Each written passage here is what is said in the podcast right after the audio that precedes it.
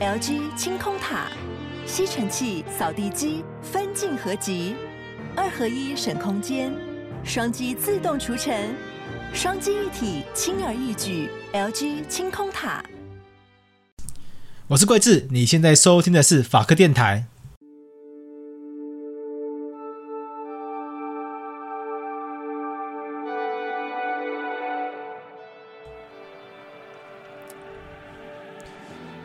在台湾，我们常常关注其他国家的文化资产，例如说，在法国巴黎的圣母院被火烧掉的那一刻，许多台湾民众感到十分不舍。可是，在台湾，许多民众对自己国家的文字保存议题却兴趣缺缺。我想，这是台湾社会的无奈现况。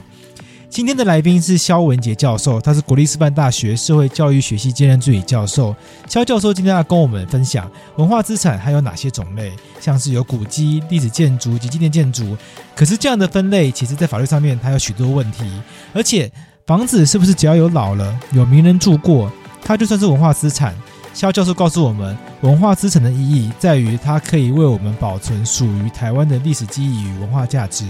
然而，谁可以决定哪些是文化资产？现在的审议程序为什么迭生争议？总是会自然的古迹又凸显哪些问题？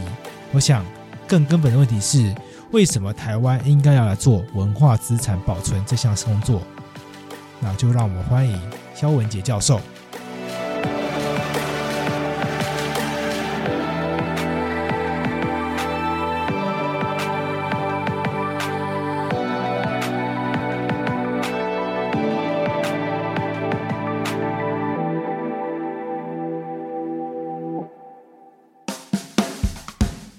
尤其是只有三个委员去做现勘的时候，你这三个人的权力未免太大，就决定一栋所谓在台湾可能它就是一个历史上非常重要的一个建筑的一个生死。好，那这面我们从过去的翻案的历史里面去看，你可以看得到有一些甚至到最后它变成了古迹啊，好，等级非常高的古迹，就是它经由新市镇的认定以后，它变成了古迹。那我们就会去讲到是说，我们的文化资产的审议为什么是这样子的草率？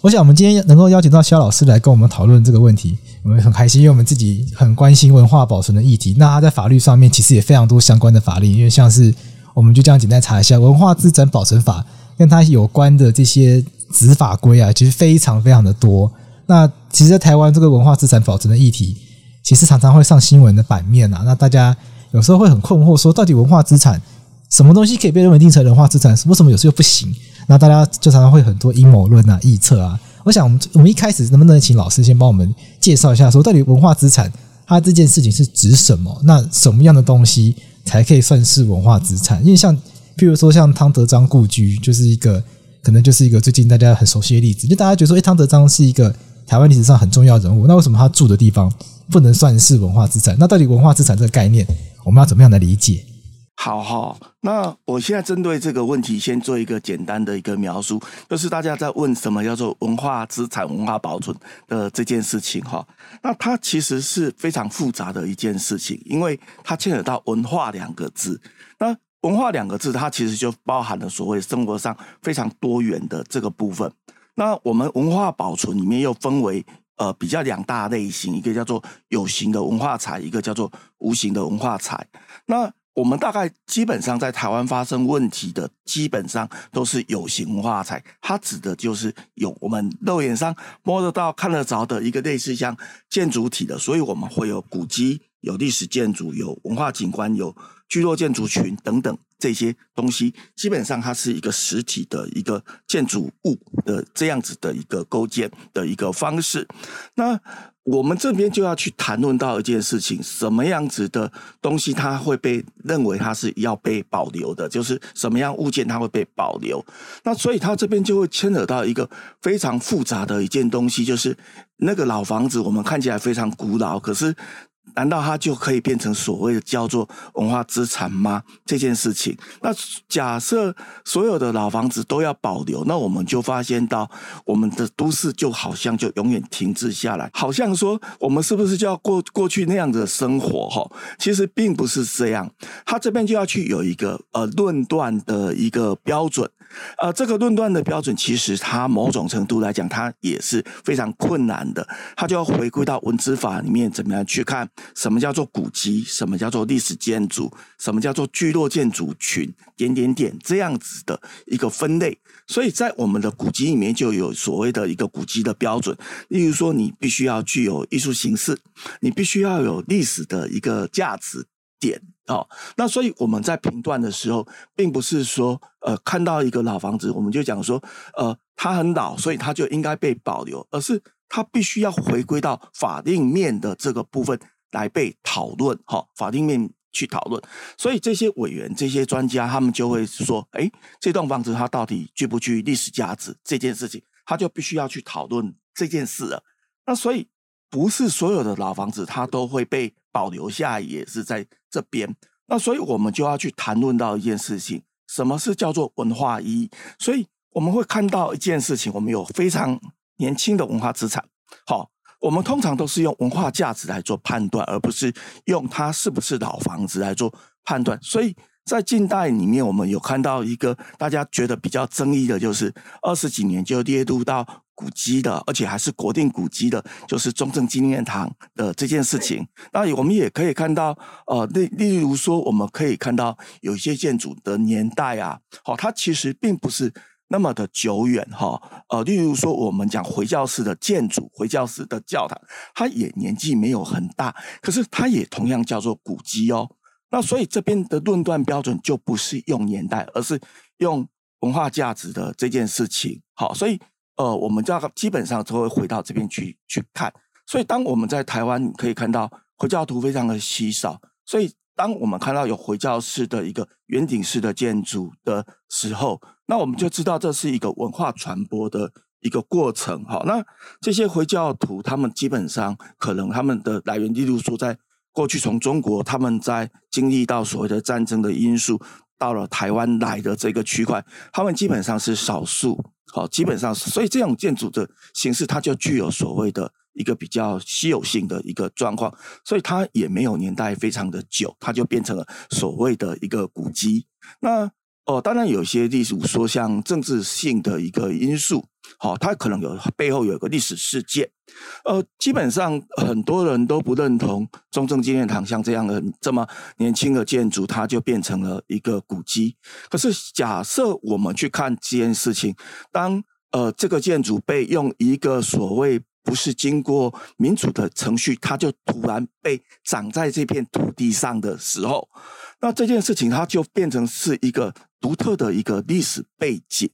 所以，当我们去看到中正纪念堂的一个被保留的时候，你可以去质疑它，它为什么要不要叫中正纪念堂这个名字？可是，那个历史过程里面，它其实有一个蛮精彩的部分，包含我们的野百合运动，我们也曾经在那样子的场地，呃我们曾经在讲到六四事件，我们也曾经在讲到那样子的一个空间场域，从过去的一个非常威权的，慢慢变成了所谓。民主化必须去抗争的一个最好的集合的地点，竟然就在那里被发生了。所以，他可能从某个角度上，我反而会问一件事情：是我们怎么样去诠释文化资产的这件事情？是基于历史事实去解读它。所以，我们去论断文化资产的时候，第一件事情是我们要保留它的时候，你就必须要去帮他找到呃各种方式、各种答案。那这里面有正面的，有负面的。我刚刚在讲中正纪念堂这个意思的时候，我并没有排斥它负面的部分，哈，不是说所有的呃古迹历史建筑都是正面的。所以我们看到西方有把集中营列入到世界遗产的这件事情，我们就大概可以知道像这样子的意思。所以保存文化资产的这件事情，往往是呃基于所谓的呃历史教训啊，哈，历史这件事情，然后。呃，在台湾，在经常我们要做文化保存，经常会被人家问一件事：啊，你假霸雄营啊？因为这不会赚钱嘛。那假霸雄营就做一些好像人家认为没有必要做的事情。可是我们在台湾，我们反而呃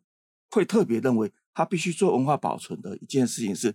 我们为什么要做文化保存？是因为我们要认识自己啊，呃，认识呃自己的 DNA，我们文化的 DNA。对，那这件事情就告诉你你是谁。呃，像冬奥的这件事情，过去有些人要提证明，其实他们也就在讲，你到底叫什么名字啊？你到底是谁？这件事情，那我觉得了解自己是谁是很重要的一件事情。另外一件事情是我们当然也会看到有一些争议，例如说像汤德章故居，它到底会不会变成古迹或者是历史建筑？我想在西方上面有一个叫做名人故居的保存的一个方式啊，但是因为我们的名人这样子的故居，我们在台湾叫做纪念建筑，是以人为主。那但是在这个法令上，在修订过程当中，哈，呃，过去曾经会有一些问题点存在。这个问题点是说，它必须符合历史建筑的一个样式。那在历史建筑里面的规范里面，很奇特的一件事情是。有历史意义，竟然没有被列入到历史建筑的这个选择的一个点，所以在汤德章故居的时候，要么你就把它指定成古迹啊，那如果你要把它用呃历史建筑的标准来看的时候，它就是没有这个法条，它呃可以被把它列入，除非你在其他的这个项目里面找到说，诶，它也可以符合所谓地区性的一个风貌。的这样子的一个特色的点的时候，他才有办法哦去把它所谓登录成为纪念建筑。因为纪念建筑的点在台湾的这个法令上，目前这个法令上，它被要求它必须要具备历史建筑的一个特色这样子。所以文化资产以建筑来讲，可能可以分三种：一个是古迹，然后历史建筑，然后是纪念建筑，应该是。可以这样子分没有错，但是我们也有所谓的聚落建筑群。那这个这聚落建筑群的意思，例如说，呃，它可能比较类似像眷村的模式，它的外观风格可能是有一定的风格，它也有可能是类似像我们讲的呃客家式的一个建筑群状的样貌，它也有类似人与自然的互动的文化景观。那这个里面我们讲到是呃同一个文字法，可是里面有。很多不一样的子项目，那你必须符合这个子项目里面的其中一个。所以在聚落建筑群里面，我们经常，例如说在澎湖的聚落建筑群里面，我们可能在这个聚落建筑里面找到了里面有古迹、有历史建筑哦，那个是不同的标准去认定出来的。这样。那老师刚刚提到汤德章故居，虽然好像可以是纪念建筑，可是它不符合历史建筑的定义，这部分是什么意思呢？因为哈，在我们在文资法修法的一个过程当中，纪念建筑登录废止办法，我们可以在这个呃废止审查办法里面可以看得到表现地域风貌与民间艺术特色者。那第二项就是具建筑史或技术史之价值。第三项叫做具地区性建造物类型之特色者。然后最后一个小项目，他这边写出了一个关键哦，他想说。合于历史建筑登录基准之建造物与附属设施，好，如历史文化艺术等具有历重要贡献的人物者，得登录为纪念建筑。那这边讲的是什么意思？就是你只要是人的，你才能登录纪念建筑。可是，在八十九年的法条里面，其实是只要有历史特色、历史意义的就可以登录了。那这边可以看得到一件事情，哈，就非常的矛盾，就是过去我们看到。类似像正风喜故居，那时候没有纪念建筑哦，好，那个时候没有纪念建筑这个项目。可是正风喜，我们就讲到，呃，我们小时候的一个印象，汪洋中的一条船，他住的是一个破房子，可是他的房子竟然可以登录为历史建筑的，历史建筑等同纪念建筑的等级，只是说纪念建筑特别强调人物的这件事情。科奇化故居那一栋建筑其实是一个。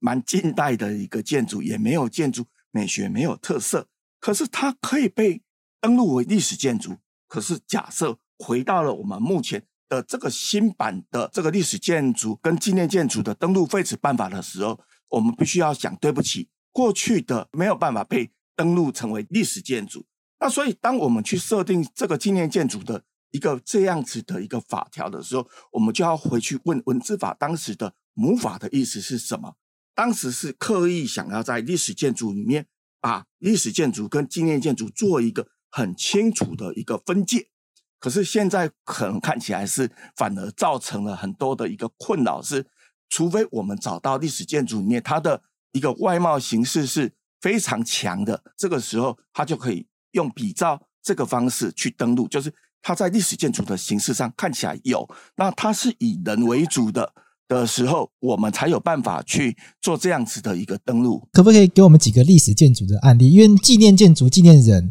我们常常听到，比如说林语堂故居啊、钱穆故居啊。我我是我是我是东吴大学毕业的，所以钱穆故居就在我们学校里面，我很有印象。就纪念建筑可能比较好想象，这这类型的文物。那历史建筑在台湾有哪一些比较有名的案例？哎，讲出来大家就会知道哦，原来是这种东西。应该是这么讲哈，其实你问了一个问题，是一个非常难。那真的吗？为什么非常难的问题？就是我们要回到台湾的一个历史脉络，就是当我们把古迹指定的废止办法拿出来，跟历史建筑、纪念建筑的登录呃废止办法拿出来一看以后，你突然会发觉到一件事情，他们两个写的好像很像，古迹跟历史建筑的差别在哪边？大家好像就搞不清楚了。那这边就会问到很多很多人就开始问到我类似像这样子的问题，是古迹的指定办法跟历史建筑的登录办法到底差在哪边？那我们必须要讲到一件事情，一个是指定制，一个是登录制。哈，那指定制其实看到这个名字就知道它是一个非常有严厉、非常严格的哦。那登录制当当然就比较松散。过去哈，我们讲到登录登录制的历史建筑，在二零一六年之前。的历史建筑，你会听到有历史建筑被拆掉的这样子的事情，因为他只有很轻微的奖励，那他对处罚的这件事情他是没有法则的，所以在二零一六年之前，历史建筑就经常看到哇，他就不莫名其妙的被拆掉了，他自己会烧起来，而且他没有他没有法则，就是啊你被拆掉了又怎么样？所以二零一六年的修法过程才有。可是我们要谈历史建筑的这件事情的时候，我们就必须要去谈论到为什么我们的文字法修了这么奇怪，把古迹跟历史建筑修了这么接近。我们就要回到九二一大地震。九二一大地震的时候，其实就倒了很多老房子，这些老房子当中就有很多是具有文化资产价值的。可是怎么办呢？因为他们都没有文化资产身份啊。所以当时类似像呃范宣律这样子的委员，他们其实是跟当时的所谓的文件会做了一件事情是，是我赶快给你补助款，让你把这房子修起来，请你拜托你不要把它铲除掉，不要拆掉，我给你一个历史建筑的身份，为了要让这些人赶快的同意啊，所以呃我们可以看得到他有奖励哦，可是他对处罚的部分，你会发觉到他拆掉没事。那所以就会有一些地方官员、文化局的这些官员，他到地方去了，他就会跟你讲说：“我给你几一些钱，把我帮你把它修修建起来。可是哪一天你要拆掉的时候，你就发现到一件事情，他没有行责。所以这件事情就非常的有趣了，是他是当年的一个在急救章的一个保存的手法，他可能在沟通上面没有。我讲到一个国定古迹的例子来给各位听，台中州厅是现在的国定古迹。可是它当年叫做历史建筑，那你要问我说它有没有多了什么新事证？我必须要跟你讲，你去把那本研究报告从头把它读了一遍，再去看到现在，你突然发现到一件事情是，我们找不出任何新事证，也就是它在过去被登录历史建筑的时候，它的资料跟现在其实基本上没有太大的差别。那我们就要问，那台中州厅当年它是历史。建筑就是，我们就要讲说，它好像是一个按照卢秀燕的说法，就是要岁寒的了哈。那我们就看到台南州厅，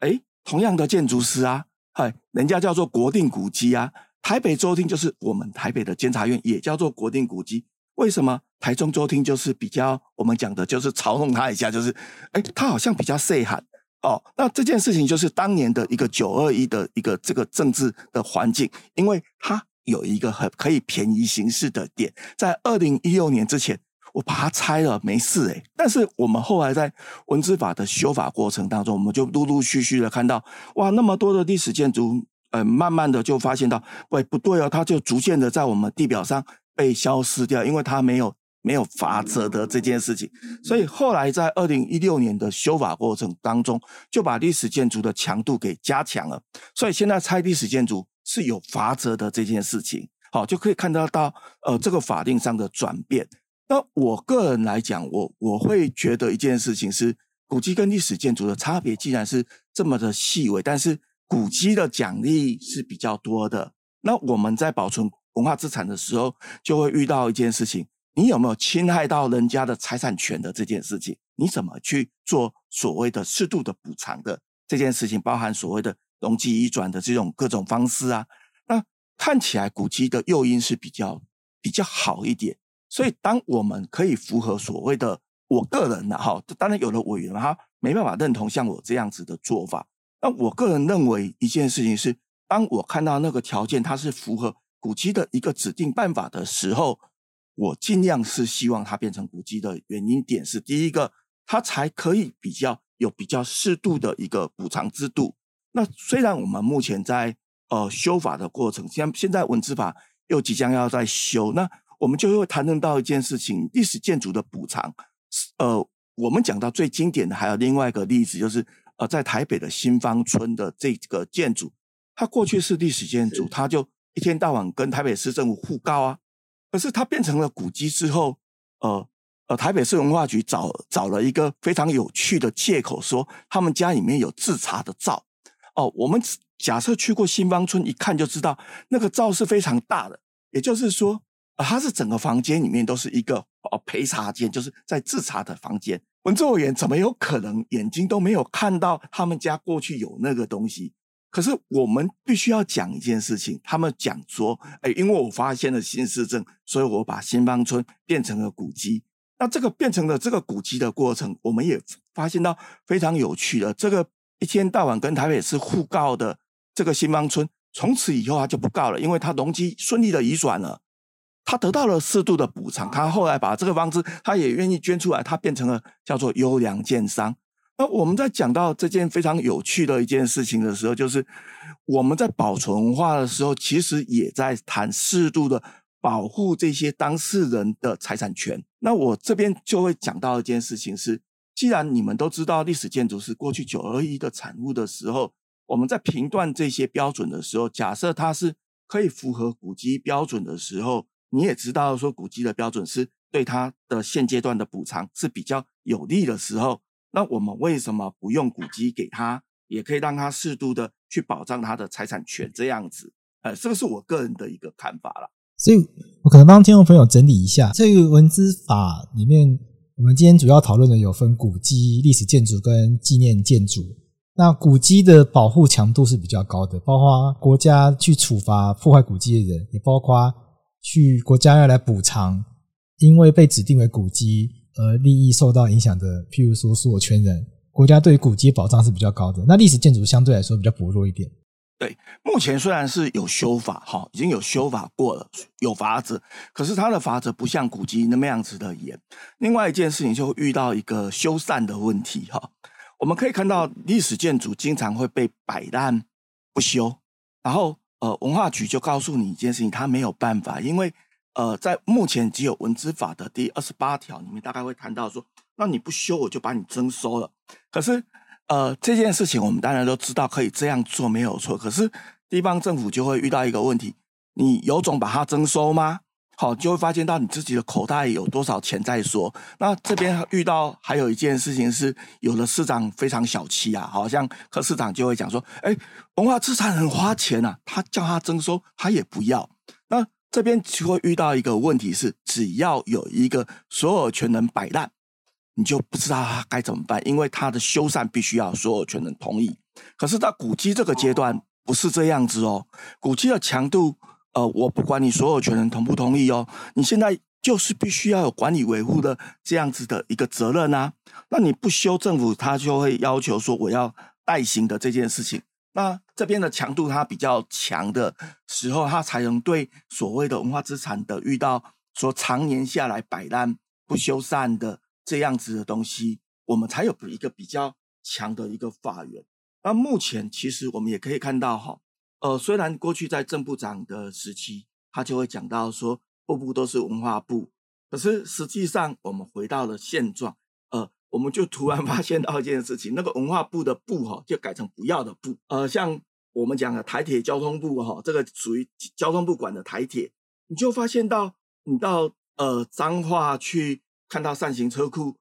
旁边的建筑群，就看到，哎，它当然最近开始在修，可是它就摆烂了很多年。那你如果到了八呃八德路，可以看到台铁机务段的宿舍，你就发现到那个地方叫做废墟哈，那里面就呃不管是漏水或是那个房屋就一直这样子的一个不断的毁坏，那你就发现到呃在抵抗文化资产的这件事情，有些公部门确实也是这样子啊。那你地方政府又面对这些所谓的非常蛮横的，它也是政府单位哦。所以在这边里面就会遇到一个问题，那你怎么办去对它？那当然法令上是有一些问题的，我必须要承认，我们的文字法是一个呃从一开始到现在都是没有修完善的一个法令。它的问题在哪边哈？就是我是公部门，那我公部门我不修，可能是我的主管的意思。那所以我不修怎么办呢？呃，我们顶多就是被他罚个几罚罚款嘛。那罚款的这件事情对公部门来讲。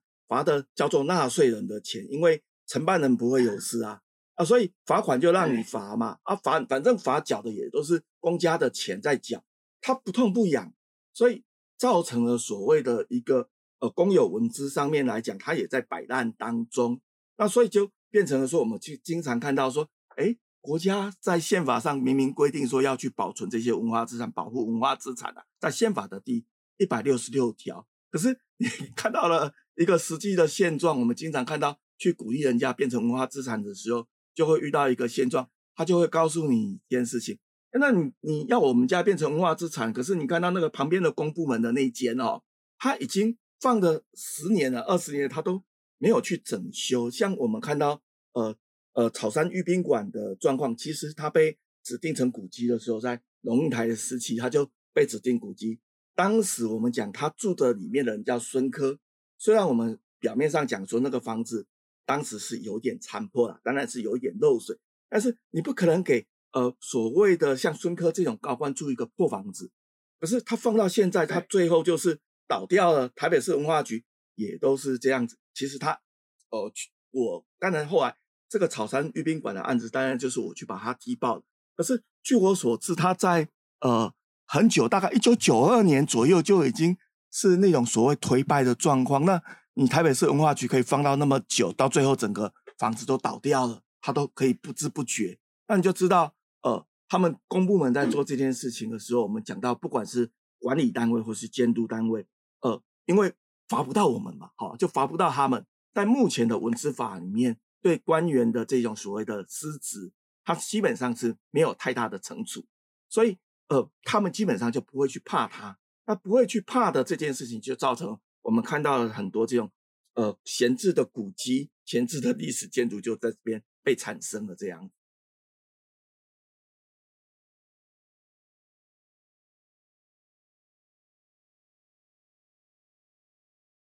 因为古迹跟历史建筑，它还是看法条看起来，某种程度上还是由所有权人来做一定程度的管理，是这样吗？呃，目前来讲哈，其实你假设我们讲到几个案例哈，其实也并不是完全说他就完全不管，而是柿子挑软的吃啊。啊，我们就那个没有修，其实是会被罚款的。那有没有这样子的一个案例哦？当然就会有。公部门本来就是你应该带头作为表率啊，可是我们发现到这些公部门宁可把它放着，让他们期望的是说我能不能被解编掉。当然，我们讲到郑部长上任以后。呃，其实有一些改变，例如说台电，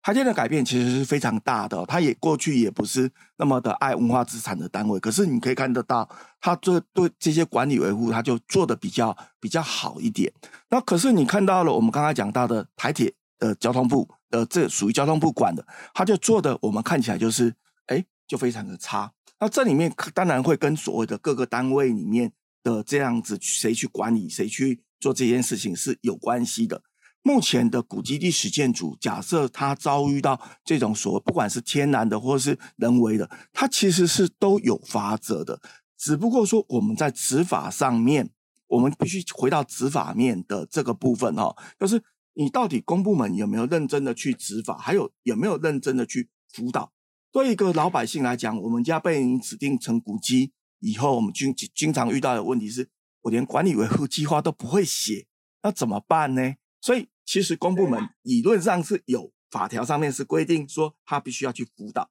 但是我经常这边经常接受到民众的 陈情，就是经常有所谓家里变成古迹、变成历史建筑，就会来找我说：“老师，你帮我写一下那个管理维护计划。”哈，那我们就突然发觉到一件事情哈，他们家明明可能是一个不怎么大的房子，可是呃文化局丢了两本给他，可能是类似像非常大的，类似像总统府的案子。或是类似像监察院啊，你去参考这两本，那他怎么会写？好，那老百姓看到这个这个以后，就会发觉到他们有很大的排斥。那其实管理维护计划并不是那么困难。那在文字法里面也告诉你，文化局要辅导，但是我们的辅导方式是丢两本给你抄。好，那两本是老百姓就看到以后就愣在那边，我不知道怎么抄，老师怎么办？那怎么办？就是又回来，其实他应该去找文化局，但是。我们可以看得到，他们往往是被文化局说：“哎，你没有做，我要罚你。”那怎么办？就只好哭着又来找我们说：“老师，我们家变成古迹了，呃，你能不能来帮着我写这一份所谓的管理维护计划？”那呃，可能我们这边就没有特别的一个辅导机制了哈。我也必须要讲一件事情，他们当然有些会委托坊间的建筑师写，但是那个价位可能是觉得是他觉得不能接受。那其实文化局里面，它里面有一些专门的一些人员的培训过程。其实我倒是觉得一件事情，那个东西并不是那么的困难。但是我们在法条上面告诉你要辅导，那能不能认真一点点的辅导？就是说我告诉你怎么写，或是我就干脆帮你把它。做好，那你照着这个来执行，会比较来的恰当。其实我刚刚听到现在，我有一个困惑，就是说，因为民众的房子被指定为古迹，这个对民众本身来说，就被指定那个人来说，可能本身就已经是一个权利上的限制了。我的房子好好的被指定成古迹，然后我还要花钱来研究如何来管理保存，还要花钱找建筑师写计划。所以我想站在所有权人的角度了，可能他不是很能够接受这件事情。那我们要怎么样来？就我们会怎么样来说服这些人说，哎，你的房子其实对台湾来说真的很有保存的意义，就是希望可以保留给后代子孙看。我们在实际操作面上，我们要怎么样来鼓励这些这些所有权人来为我们做这些事情？我目前遇到的几个案例，我必须要老实讲哈。呃，我们目前有遇到，例如说像我们讲毛澳的吴家，他们是所有权人非常单纯，他们就是告诉你一件事情，是我们家就是要变成古迹。好，有目前慢慢这样子的人越来越多了。他们自己主动说希望变古迹吗？对，这里面其实不是只有这个案例哦。其实我们可以慢慢发现到，陆陆续续有这样的案例。那也有一些老一辈的人来告诉我们一件事情是：那个房子我不要留给后代去争财产了，我想要让它变成古迹。老师，你能不能来帮我们这样忙？那我们也有遇到这样的案例过。那但是我们比较多的案例，像这种所谓的刚才讲到的。卯澳吴家这种案例，毕竟是所有权人单纯，然后比较少的，就非呃比较少。那比较多的案例是，呃，我们遇到就是所有权人复杂，例如说他是一个大家族，那大部分也是因为所有权复杂，所以没有被拆掉。好，因为你它是一个共有，没有分割。可是慢慢的，你就会遇到几件事情，是有些财团的一个入侵以后。呃，进入他可能买了其中一小部分以后，他造成了整个房子，它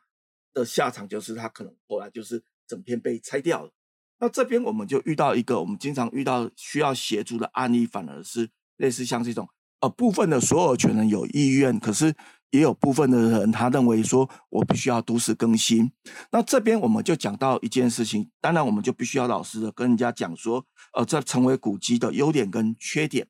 那呃，我们讲到它成为古迹或是历史建筑，它当然在房子使用上它有所限制。那但是我想到说，呃，所有反对成为古迹的人都会把宪法拿出来讲一下。哎，宪法要保障我们家的财产啊，为什么我们没有去做到保障你们这些变成古迹的人的财产权呢？所以这边我们就必须要同时看宪法里面那个古迹是国家社会的责任哦。所以我们现在。呃，修古迹的这件事情是私有古迹的部分，我们在最高的这个上限的门槛上面，我们只要是国定古迹啊的部分，或是只要是古迹历史建筑，最高的部分我们是补助到九十五趴，百分之九十五，也就是说，你只要出一点点钱，你就可以继续住在这里面。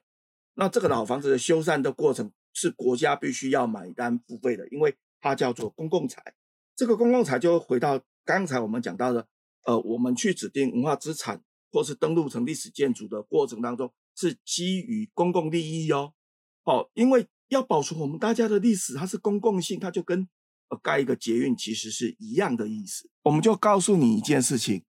你变成古迹以后，你的财产权要不要被保障？当然，一件事情要适度的保障这些古迹所有权人的一个财产权。当然，我也必须要讲一件事情哦，那个保障财产财产权是保障两个字，它不是让你发大财。我们经常遇到一个呃反对方，他就经常开了一个天价哦，例如说，我们可以看到那个房子就是在市价上面来讲大概几千万，他就会跟你讲说，阿伯，你用几亿来把我买下来。所以我们必须要讲一件事情。那我目前遇到几个案子来讲，有几个做法，一个就是我们会跟家族人讲说。呃，你们要不要先试图的整合看看？好，家里面的意见整合。那我们目前像彰化现在有一个家族，他们是用买的，呃，用所谓的计时工，因为他们想要变成古迹嘛。那所以有人卖掉的时候，我就把它买下来。那呃，这样子的状况，他他可能过几年后，他所有权人单纯的时候，他去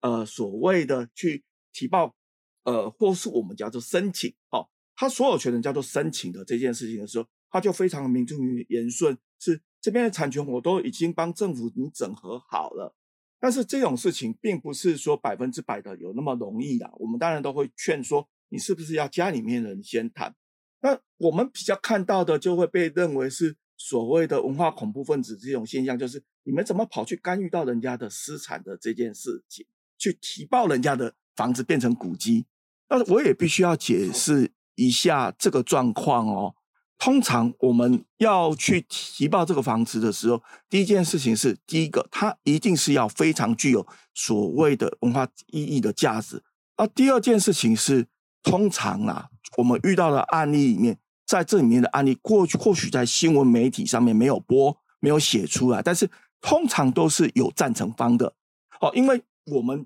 从一个外人的协助者角色进去去做。所谓的文字提报的时候，你就发现的问题，这个房子不是你的啊。然后你去提报它的时候，你的资料来源是从哪边来的？当然就是很多都是家属提供给我们。那我自己有遇到几个案例哈，其实也是政府在这边他必须要去注意的几个案例，就是过去政府经常跟他讲说，你们没有所有权人同意，其实不是这样，而是在我们台湾，因为都市开发非常的厉害，所以经常一个房子里面。就会遇到一个被黑道觊觎，所以经常在提报的过程当中，你会发现到一件事情，就是他们家族里面赞成方的竟然到最后被施压了，好，被各种方式施压，他就不敢出来，所以导致到最后他们就要去拜托说一个外人来去做所谓的一个文化资产提报，好，这件事情，因为他用申请的方式，好，所有权人我们称为申请，他是直接进入到暂定古籍的程序。可是他假设不是所有权人，他去要去把它变成所谓的文化资产，他就必须要经历过列车的阶段。那我们通常都是希望有所有权人自己出来，但是我们也遇到过有很多的案例里面是有黑道在背后，所有权人他遇到很多，例如说他的被被生命财产的一个威胁，他不大愿不大敢这样子正面出来的状况。那这个状况当然非常不好，就会被文化局认为说。哎，你们所有权人都不同意哦。那其实并不是像坊间所看到的这样。这几年其实我们也可以看到，呃，前几天淡水水堆有一个二十五号的一个民宅，清朝的街屋，这个房子也是所有权人哦，土地的所有权，土地它占了呃六分之一，呃，房子的呃所谓的建筑物的呃这种所谓的我们讲的这个建筑物本身是他的的这个状况，他出来做提报。也差点点被拆掉。那这边我们就已经看到一件事情是，政府在维护文化资产的这个过程当中，我们经常看到文化局未必会站在所谓的支持保留方的这个这这这个所谓的屋主身上，他有时候可能会站在呃所谓的开发方的这边。那这边我们就经常遇到一些所谓的拉扯，这边拉扯的过程当中就经常会遇到一件事情。所以虽然在文化资产的评断上面，好，在文资的一个这种所谓细项的操作里面，我们就遇到一件事情，虽然法上面规定说，我们只能从文化资产的价值去做评断，好，我们只能从文化资产价值做评断，而不是去判断它是不是所有权人同意，因为这个部分可以从事后的补偿条例里面啊，例如说，哎，你觉得不服，你可以去打行政诉讼啊，哦，这这边可以去做所，他如果牵涉到你所财财产权，你可以去做诉讼哦。那这边我们目前看到不是政府大部分很多还是会走到一件事情，因为所有权人不同意，所以我就不要指定成古迹了，我就不要变成历史建筑了。最近比较有一个比较有名的案子，就是我们讲到大稻埕的呃综合纺织，它被拆掉。那文资委员去现勘的过程当中，其实他就是走所谓的所有权人意愿，因为他说他没有意愿要被保留。可是我们在讲到是说。一个老街区的保存，往往必须要有很多配套的手法。在这边，台中的彩虹眷村的那种绘画的方式，它也没有文字身份啊。可是他就把它画成公园里面的用地呀，哦，所以你可以看得到一件事情是，你不要告诉我说文字法不行，而是，呃，在我们这个法律里面，其实假设县市首长是愿意。去保留的时候，它有很多种工具可以使用。这样，那我们最后想要请教老师，是因为过去在这个文化资产认定的这个程序上，也常常有一些争议，能不能帮我们跟听众朋友介绍，就是刚刚讲到的这些文化资产，它认定的程序，譬如说像刚刚有提到，呃，有提报啊、列册，它的程序可能会长什么样子？那我们身为公民，如果希望有能力来监督政府的话，哦，那我们应该要至少要了解哪一些面向？好，那在这里面，我们就经常遇到一件事情，当政府要保留文化资产，跟政府不要保留文化资产的时候，第一件事情，它会有一个现勘的程序。在这个现勘里面，只要三个委员就可以了。那这个里面就是最可怕的是，我们一个文资会通常是二十一到二十三个委员。现在的文资法里面的认定，像台北市可以到二十三个委员哦。那二十三个委员为什么每次都找那三个去看？呃，只要他去看以后，呃，文化资产就死掉了。因为他就判定不具文化资产价值，啊，他不列车的状况，那这个状况就很糟糕。那所以我们就必须要有一件事，要有足够的事证。那目前在柯市长上任以后，我们在台北市至少翻了五个案子以上哦。就是说，它是日本时代的建筑，可是被这些委员一看之下，因为外观可能有一些，它不是那么容易被判读出来，他就把它判定成为是战后的建筑。那所以一件事情是。你要怎么去判断？另外一件事情是，呃，你要提出历史价值的意义，你必须要能举证出来。所以它不会只是说，呃，只有一个外观上面的美学，它还有所谓历史的意义。这些你必须要去做所谓的一个之前的我们讲说地方上面的一个认识，地方上面这个文史调查。那这边的调查里面，当然我们可以说有一些耆老的访谈啊，但是耆老访谈里面常常缺少事证。所以我的做法，例如说，我们会去看《日日新报》日本时代的报纸，会去做台湾百年地图的套叠。哦，在这种状况之下，我们就很容易的清楚说，知道说它的历史脉络的来源。那目前我们看起来，台北市文化局有一个比较糟糕的现象是，他完全不做历史调查，把委员丢进到一个我们称为是一个战场，就是你对他根本就不了解，你就派了三个委员下去。所以那三个委员就做了我们简称叫做误判，好，简称就是误判，就是他根本就没有办法去判断，因为他没有足够的背景资料。另外一件事情是，都市开发的压力非常大了，好，那开发压力非常大的状况之下，有时候有些建商甚至政府机关，他就希望说，我就希望它不具文化资产价值嘛。那什么样子的委员就会，什么样子的市长就会找出什么样子的委员了，好，因为。呃，我我们在台湾文化区资产的审议里面，最糟糕的一件事情是，我们过去称为黑箱。那这边的委员只有一个人可以选，就是县市首长圈选。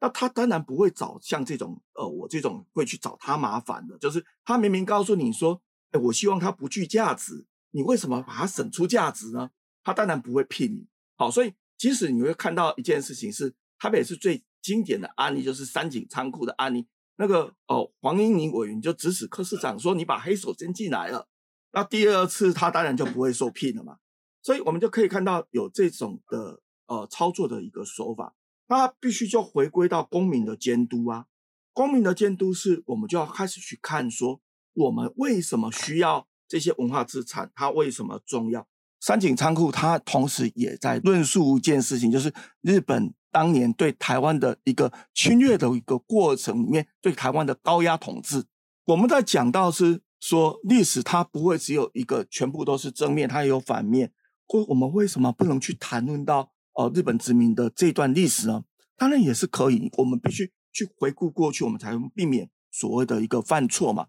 可是你会发现到一件事情，他就把它视为一个破仓库，它不是一个经典建筑的时候，你就没办法去谈论它。我叫谁去现勘？